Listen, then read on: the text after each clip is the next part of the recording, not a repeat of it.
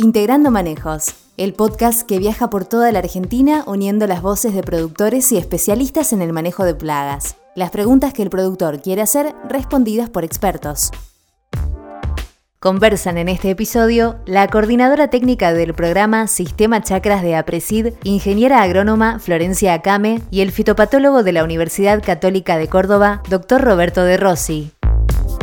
¿Fungicida en maíz tardío? ¿Por qué el productor aún no generalizó su uso? ¿Cómo monitorear y cuáles son los umbrales de aplicación de las principales enfermedades? ¿El carbón de la panoja llegó para quedarse?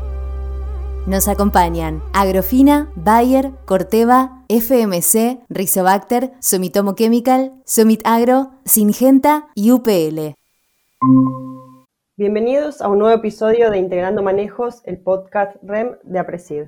Mi nombre es Florencia Came, soy ingeniera agrónoma, coordinadora técnica en el programa Sistema Chakras de Apresid y en esta oportunidad invitamos al doctor Roberto de Rossi, más conocido como Tino, quien es fitopatólogo de la Universidad Católica de Córdoba, a interactuar con nosotros sobre enfermedades en el cultivo de maíz tardío y el uso de fungicidas. Hola Tino, ¿cómo estás? Gracias por sumarte a esta iniciativa del programa de REM. Buen día, ¿cómo anda Flor? Gracias por la invitación. Bueno, gracias por sumarte. Vamos a arrancar un poco a charlar sobre lo que dije, enfermedades y fungicidas interactuar un poco sobre esta problemática. Para arrancar con el espacio de intercambio, primero, bueno, este, contar un poco de, información, de datos que tengo acá interesantes como para romper el hielo y que nos disparen un poco la conversación. El 50% del maíz tardío cosechado se produce en fechas de siembra tardía, diciembre, donde las condiciones meteorológicas son favorables para el desarrollo de enfermedades, como temperaturas más altas en las etapas iniciales y mayor humedad relativa en la región templada central Argentina, estamos hablando. Em, contarte un poco de que realizamos 21 ensayos durante seis temporadas en el marco de la red de maíz tardío. Esto fue durante entre 2014 y 2021, con el uso de fungicidas y sin fungicidas. Cada ensayo contemplaba entre 8 y 20 híbridos comerciales y el objetivo era cuantificar el impacto de la aplicación de fungicidas foliares sobre el rendimiento de grano en maíz de siembra tardía e identificar las interacciones entre el genotipo, el manejo y el medio ambiente que modula la respuesta del rendimiento. Estos resultados salieron recientemente, hace muy poquito, en una publicación que seguramente habrás visto, Tino, y este artículo, bueno, se concluye que la aplicación de un fungicida foliar con una mezcla de eh, y ciproconazol entre B8 y B12, aumentó el rendimiento en aproximadamente 472 kilos por hectárea, con promedio en todos los genotipos y ambientes evaluados. Así que, bueno, evidentemente el uso de fungicidas es una práctica valiosa para ayudar a los agricultores a reducir la brecha de rendimiento en este sistema de producción. También, según datos del mapeo de enfermedades de REM de APRESID, en lo que respecta a maíz tardío, el solamente el 5% de la superficie afectada por roya común es tratada con fungicida. Hoy en día los fungicidas foliares solo se usan en el 30% de los 2,4 millones de hectáreas de maíz de siembra tardía en la región templada central de Argentina, lo que respalda un aumento potencial del 1,3% de la producción total de maíz de Argentina mediante la adición de un fungicida foliar en el maíz. Así que esto me lleva a preguntarte, Tino, ¿por qué crees que el productor aún no generalizó el uso de fungicida en sus maíces tardíos teniendo en cuenta esta información? ¿Y cómo es el uso de los mismos en otras partes del mundo? Bien, muy, muy interesante todo lo que planteas y muy interesante las preguntas. Antes que nada, eh, quería primero felicitar tanto a Presid eh, como a la REN por todo el trabajo y, a los chicos que, que, publicaron este último trabajo en el que estás resumiendo todos estos resultados porque realmente va, va muy en la línea de los trabajos que venimos generando eh, en los últimos años en todo lo que es maíz. Si, si nos comparamos con otros cultivos, el cultivo de maíz y más pensando en maíz tardío, es un cultivo dentro de todo nuevo en Argentina y toda esta generación de, información ha sido muy importante y va de la mano de esto de que hay muchas eh, preguntas que todavía nos estamos haciendo, a ver qué, qué, es lo que pasa, si tenemos que hacer aplicaciones o no, si se enferman o no, creo que vamos primero desde, esa, desde ese primer punto para tratar de entenderlo. Pero una de las cosas es que los resultados, así como los planteaste, son muy positivos, hay respuestas a la aplicación de fungicida, se enferman los cultivos y más en aquellos cultivos sembrados cada vez más tarde, pero lo que falta todavía es una instancia mayor de comunicación de esos resultados. Entonces, eh, de nuevo, agradecer por este espacio que nos dan para tratar de contarlo y, y que sigan difundiéndolo, porque es una de las cuestiones más importantes. Es decir, sabemos que los, que los fungicidas en el cultivo de maíz es una tecnología que vino a, cubrir un espacio de déficit que teníamos para la sanidad en general del cultivo y que, son, y que los resultados son muy contundentes. Muchos años de, trabajos nuestros, de otros fitopatólogos, de otros grupos, más este trabajo y estos trabajos que están generando desde, desde Apresid, lo, lo muestran y, lo demuestran de que eh, si el cultivo está enfermo, la respuesta de la aplicación fungicida está. Y también, por ejemplo, los trabajos que tienen ustedes con los mapas de REM, en los cuales nosotros siempre tratamos de participar y, colaborar, son muy importantes para mostrarnos la importancia de las distintas enfermedades en las distintas regiones y en las distintas fechas de siembra. Creo que eso nos lleva a entender de la importancia de estar atentos en el cultivo y de tomar decisiones a tiempo. Excelente. Bueno, mencionás estar atento al cultivo y esto de que si el cultivo está enfermo responde. Así que voy con, la siguiente pregunta que me parece que es clave, que es cómo debería ser un correcto monitoreo de enfermedades en maíz y en qué estadios debemos empezar a prestar la atención a los patógenos. Bien, eh, yo cuando, cuando hacemos preguntas así tan específicas de estadios, creo que lo, más importante eh, cuando hablamos de monitoreo es que tiene que ser un monitoreo lo más integral y de la manera más completa posible. Si nos comparamos con otro cultivo, el cultivo de maíz es un cultivo que es más complicado, es más deficitario a la hora de monitorearlo si nos ponemos a pensar dentro de esto que hablamos de un sistema de maíz, hay como algunas aristas que podemos tratar de entendernos a qué nos lleva a que no veamos tan seguido el cultivo de maíz como vemos otros cultivos. Si nos ponemos a pensar desde quien produce la semilla, los semilleros, invierten muchísimo dinero y mucho tiempo en generar tecnología. Si el cultivo de maíz es realmente un cultivo muy tecnológico en el cual hay años de mejoramiento atrás, hay años de, de selección de materiales pensando en un alto potencial, que es el, target o la idea objetivo número uno. Sin lugar a dudas, en los últimos años, más en los maíces tardíos, es que presenten estabilidad. Y una tercer pata muy importante en esa búsqueda de materiales es la sanidad.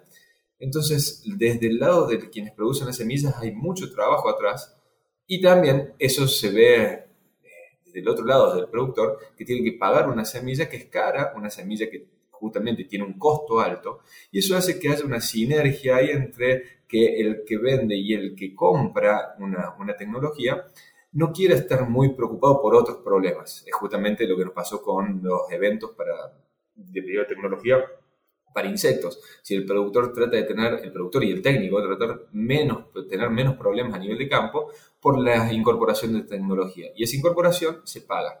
Con el tema de las enfermedades pasa mucho lo mismo y es como que si nosotros estamos eh, produciendo algo de alta tecnología, no debería tener problemas sanitarios. Ahí hay esa convivencia en la cual, no es lo mismo que soja, no es lo mismo que trigo, no es lo mismo que otros cultivos en los cuales hay una inversión muy grande, entonces debería tener menor problemática.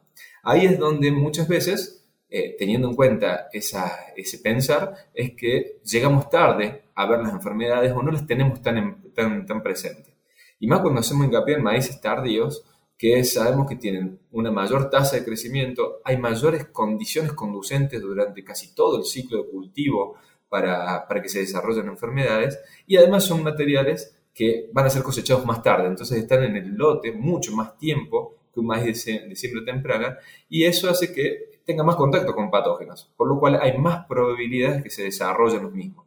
Por eso el monitoreo, cuando lo planteé al principio, que tiene que ser más general, más integrado, más pensado, tenemos que hacer un foco que puede ser en cualquier momento, lógicamente en estados vegetativos la vamos a ver con mayor facilidad las enfermedades, siempre debemos ver la planta completa, siempre tenemos que tratar de ser lo más objetivo posible, de decir, bueno, está, pero ¿dónde está la enfermedad? Y tenemos dos grandes ventajas con el monitoreo. Eh, la primera es que la genética nos ayuda muchísimo. Ya sabemos que con todo esto que introducimos anteriormente, que los semilleros trabajan mucho, conocemos más o menos si son más susceptibles o más resistentes o qué características tienen para cada una de las enfermedades más importantes. No para todas, porque lógicamente en esta carrera de mayor búsqueda de potencial y estabilidad siempre van quedando algo por atrás. Y tenemos que tener en cuenta que eso puede hacernos ruido. Pero si le subamos a que conocemos la genética, que nos puede ayudar a ir más seguido o menos seguido el lote, pero a su vez también conocemos las condiciones ambientales que son conducentes para las enfermedades. Por ejemplo, a grandes rasgos, después podremos hablar de cada una, roya, temperaturas un poco más frescas de noche, amplitud térmica, pocas horas de rocío, si coincide nuestros materiales que son, tienen alguna gama de susceptibilidad en esas condiciones y deberemos ir a verlo con más, más veces al lote. Ahora, no, no sean esas condiciones y empezamos a acumular más horas de mojado foliar en un maíz más sembrado un poco más tarde y deberemos hacer foco principalmente a tizón, a cercóspora o manchas blancas, que son enfermedades que necesitan ese tipo de condiciones ambientales. Por lo que el monitoreo se torna un poco más fácil a la hora de pensar y unir genética, cuántas veces voy al lote y qué enfermedades se pueden estar desarrollando. De por sí tenemos que saber que el cultivo de maíz es un cultivo que es más difícil monitorearlo cuando nos comparamos con otros. Mientras estamos en estados vegetativos y estamos acostumbrados a verlo, caminarlo, que nos llegue hasta la altura de la cintura, un poco más arriba. Ahora, cuando el cultivo de maíz supera los 2 metros, en algunos maíces tardíos llega a 3 metros, eh, caminarlo, verlo bien, es mucho más complicado. Y tomar un dato concreto de una enfermedad, tal vez eh, sea mucho más erróneo que en, cultivos que son más fácil, de más fácil accesibilidad.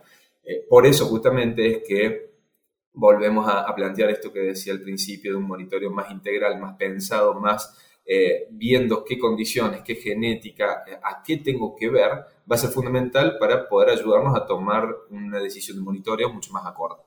Está buenísimo esto que decís, me quedo con, estas dos cositas que, marcaste, esto del monitoreo integrado, es que no hay una, una receta específica o un momento exacto para ir a monitorear o para ir a relevar enfermedades, sino que pensar en más en un monitoreo más integrado, eh, más general del cultivo y también esto de usar a favor la información que tenemos disponible. Hoy, como vos decís, los semilleros invierten muchísimo en tecnología eh, y, te brindan una semilla que tiene muchísima información. Ya sabemos qué enfermedades quizás van a ser más susceptibles, cuáles son las condiciones donde estamos sembrando ese maíz, cuál es tu tipo de suelo, cuál es el clima donde va a estar ese maíz tardío. Entonces, bueno, usar toda esa información a nuestro favor eh, los productores para, hacer un, manejo más integral. Así que me parece muy interesante.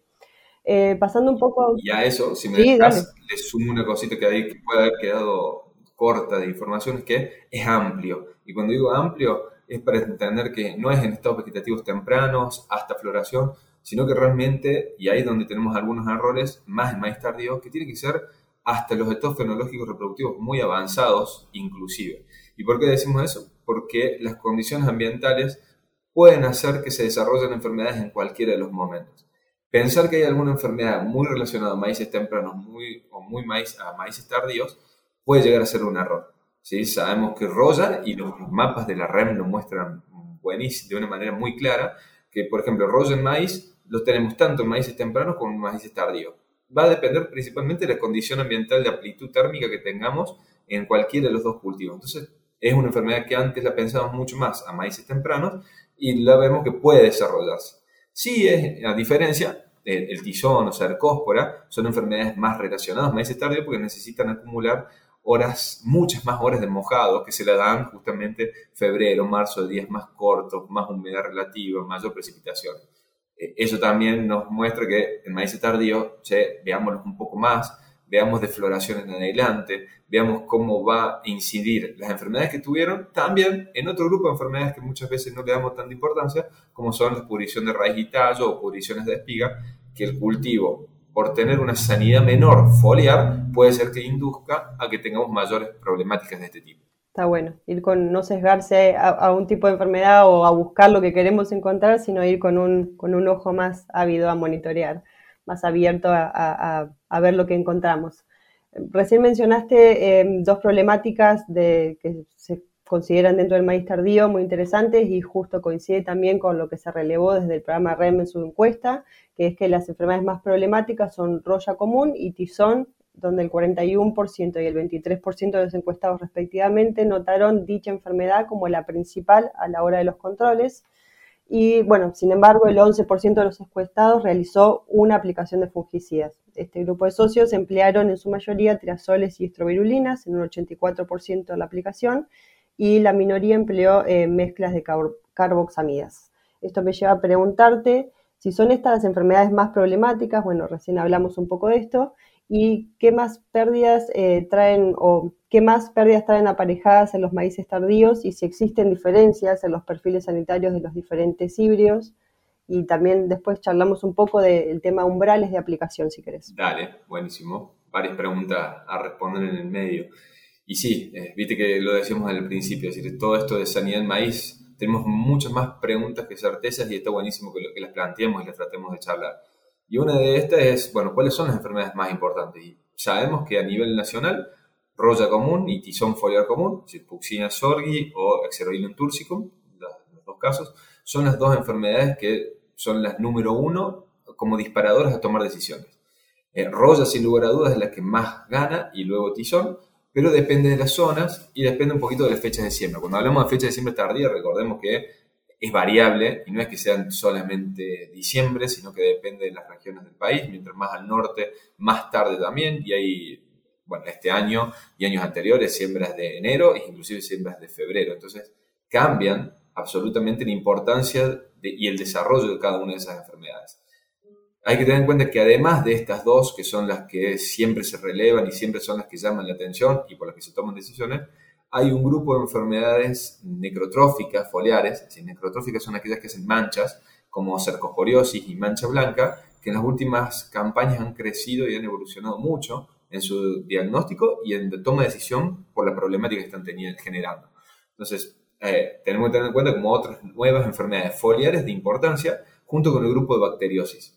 Siempre están dando vuelta ahí, son distintas bacterias que nos pueden llevar a confundir. Por eso, al monitoreo sin lugar a duda, el segundo paso que es importantísimo para la toma de decisión es un correcto diagnóstico, que hay muchas veces más en maíz que tenemos dudas. Y las bacteriosis en ese diagnóstico para la aplicación de fungicida mete mucho ruido porque puede confundirnos. Hay algunas cosas, algunos tips para darnos cuenta de las diferenciaciones, de la forma de las manchas, de los colores, pero es importante por lo menos saber de que cuando vayamos a hacer un monitoreo estemos viendo alguna sintomatología, si no estamos seguros, preguntemos, consultemos, porque nos podemos llegar a, confundir. La pregunta que estaba muy relacionada a eso era si habían perfiles sanitarios diferentes. Y sí, hay, y es una de las cosas en las que hemos, venimos trabajando hace mucho, desde, desde distintos puntos. Primero, los semilleros, que largan sus materiales con mucho mejor conocimiento de la sanidad que hace, si ponemos un ejemplo, hace 10 años. Hace 10 años o, los materiales salían principalmente posicionados por fecha de siembra, por potencial, por estabilidad, pero no se conocía tanto su perfil sanitario. Ahora sí, es más, se posicionan algunos de ellos dependiendo de dónde se va a sembrar y en qué fecha de siembra para saber si va a tener mayor o menor problemática sanitaria. A su vez, es muy importante que tengamos en cuenta la regionalización de la información. Hay muchos grupos de fitopatología, en este caso específico, que trabajan viendo qué es lo que pasa en sus microregiones o su región, porque no siempre se refleja lo que pasa en alguna zona. Entonces, es buenísimo que tengamos en cuenta los datos que salen de ese semillero, pero también información regional para ver cómo es la cantidad de inóculo, cómo eh, interactúan la cantidad de enfermedad que hay en una zona con respecto a otra. Un ejemplo muy claro, sí, es, no es lo mismo sembrar X material al sur de Córdoba que al norte de Córdoba o entre Santiago, al norte, entre, sí, el norte de Santiago y Chaco, porque va a haber mayor proporción de maíz. Eh, normalmente hacia el norte tenemos no solamente mayor proporción de maíz, sino que es mucho más común encontrar lotes de maíz sobre maíz, que es de la ruta 9 entre Córdoba y Rosario hacia el sur, que estos casos normalmente son más erráticos o menores, y eso puede hacer que haya más focos o más preponderancia de, algún tipo de enfermedad. O si nos vamos justamente lo que decía, más al Chaco y Santiago, que podemos ver que hay muchas fechas de siembras todas solapadas, ¿sí? maíces de siembras de, primavera, inclusive de verano, que hacen que vaya habiendo mayor presión de inóculo o, no vamos a entrar hoy en ese tema, pero también mayor producción de vectores que pueden llevar a enfermedades que de otro origen, como pueden ser espiroplasmas o, o virales, que será para otro momento de charla, pero que puede llegar a ser muy importante tenerlo en cuenta. Entonces, teniendo en cuenta esa importancia de conocer que la genética ya sale con un conocimiento desde los semilleros, más que le demos importancia a la regionalización de información con grupos que vean la sanidad y cómo interactúa esa sanidad es muy importante.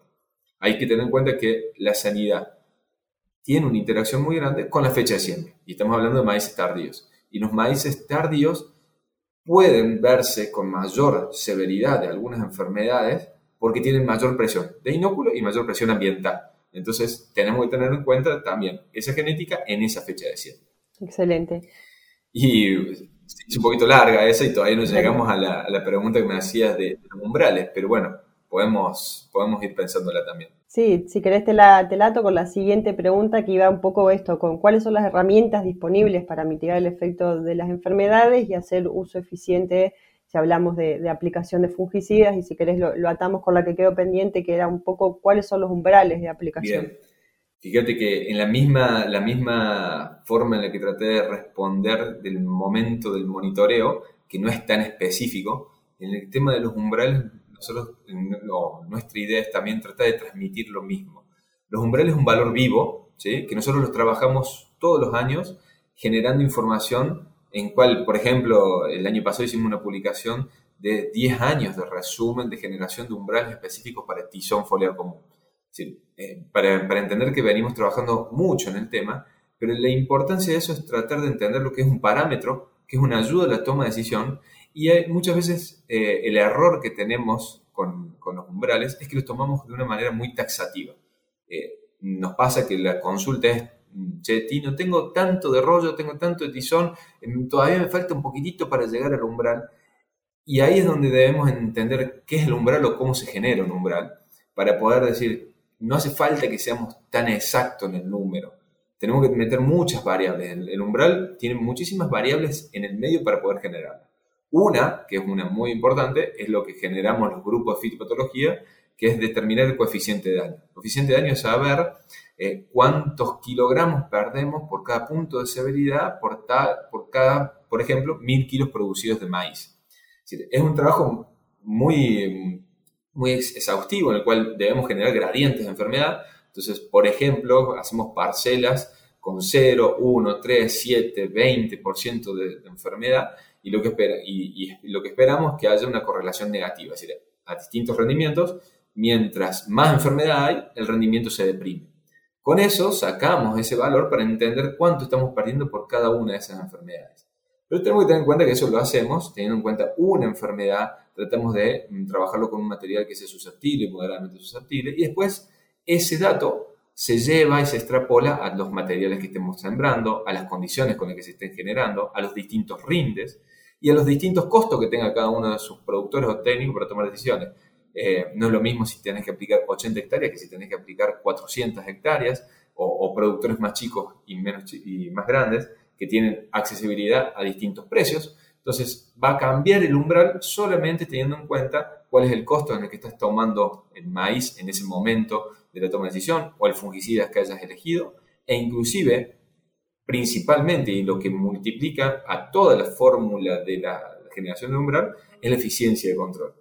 Y cuando hablamos de eficiencia de control, este, tenemos que pensar es, qué fungicida estamos utilizando, si lo conocemos para saber si estamos llegando utilizando un ingrediente activo que es más preventivo más curativo, o si dentro de la epidemia nosotros estamos llegando de manera más preventiva que cuando la enfermedad ya está muy instalada y estamos llegando de una manera más curativa. Ahí son términos que pueden hacer un poco de ruido, pero lo importante es tratar siempre en enfermedades de maíz, que nosotros conocemos cuáles son las hojas de mayor importancia que están alrededor de la espiga, tratar de mantener ese sector libre de enfermedades. Entonces, los umbrales nos van a ayudar a decir, es un dato fundamental para decir, hasta acá le puedo permitir o no, porque sé que hay muchos datos para atrás que nos dicen que hay respuestas o no. Tenemos que tener en cuenta que, bueno, un poco el, trabajo que, que generando de la REM, de que casi todos los materiales presentan una respuesta positiva a la aplicación de fungicida. Y eso está metido, también hay que tratar de entenderlo, porque eh, el cultivo de maíz tiene distintas enfermedades, podemos estar controlando unas y otras que no vimos, podemos estar generando una sanidad del cultivo mucho mejor, pero no por eso directamente hay que cerrar los ojos y aplicar un fungicida, porque podemos estar haciendo una presión de selección muy alta, por lo cual es fundamental de monitorear, diagnosticar, conocer cuáles son los umbrales para nuestra zona o empezar a trabajarlos y entenderlos y a partir de ello tomar decisiones para manejar la enfermedad. Bien, de nuevo, perdona que, sea un poco más amplio, pero la idea es tratar de transmitir todo eso porque no, es, no son números tan taxativos.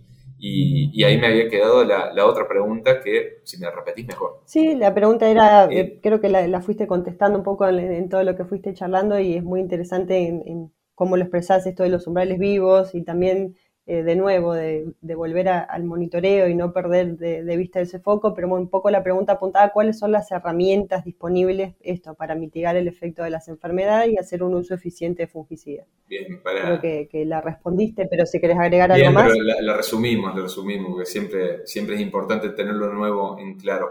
Eh, para todo lo que sea siempre manejo de enfermedades o, aspectos sanitarios, el aspecto fundamental es la, es la genética con la que, con la que partimos.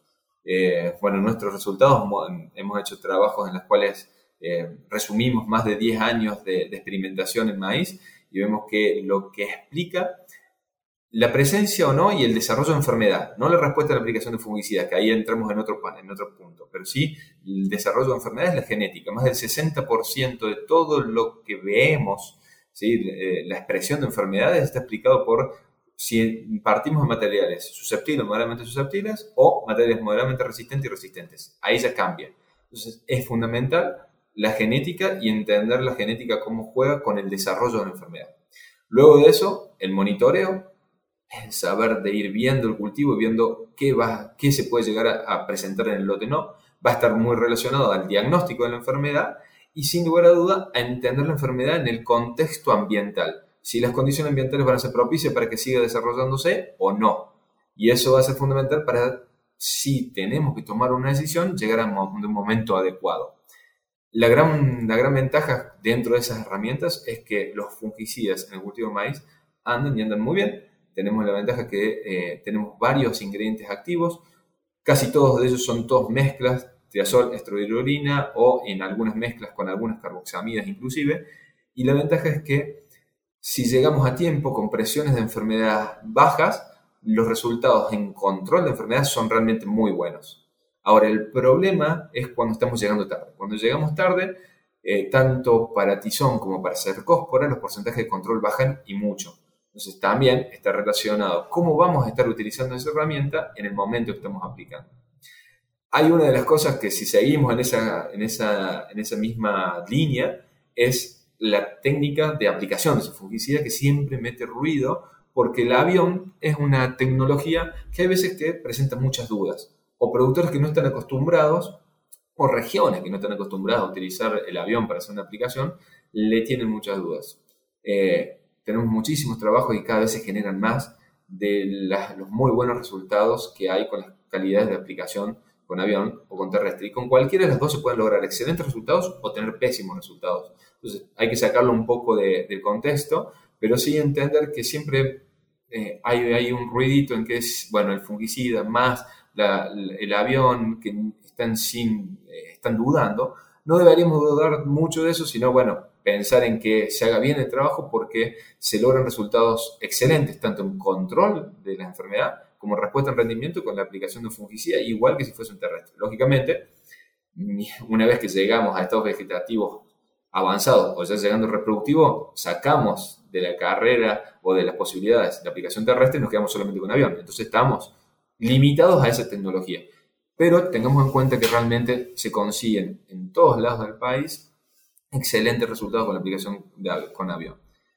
Y la última hay, que hay que tener en cuenta es, hicimos todo eso, vimos genética, condiciones ambientales, monitoreamos, diagnosticamos, llegamos al umbral eh, o, estamos próximos y, queremos tomar una decisión, elegimos cómo lo vamos a aplicar, es entender que hay distintos fungicidas. No todos los fungicidas son iguales, hay fungicidas que sirven más para algún tipo de enfermedad, otros para otra, otros para enfermedades que estás llegando con la enfermedad más implantada y enfermedades que estás llegando de manera más preventiva. Entonces, lo bueno es que tenemos diferentes herramientas. Tenemos que ser un poquito más prolijos para poder elegir la mejor y tener mejores resultados.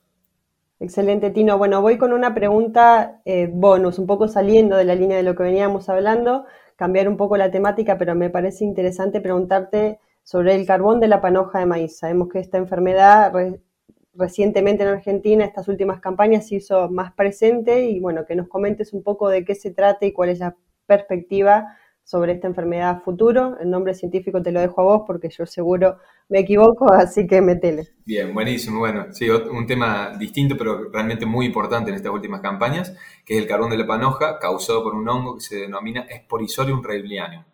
Eh, esta enfermedad es importante que la, tengamos en cuenta porque eh, estamos muy acostumbrados a ver otro carbón, el carbón común, eh, generado por Ustilago mairis. En este caso, este hongo es parecido en la sintomatología, que genera un carbón, pero totalmente distinto en importancia y cuando infecta. En importancia porque planta que está afectada por este carbón eh, generalmente no produce.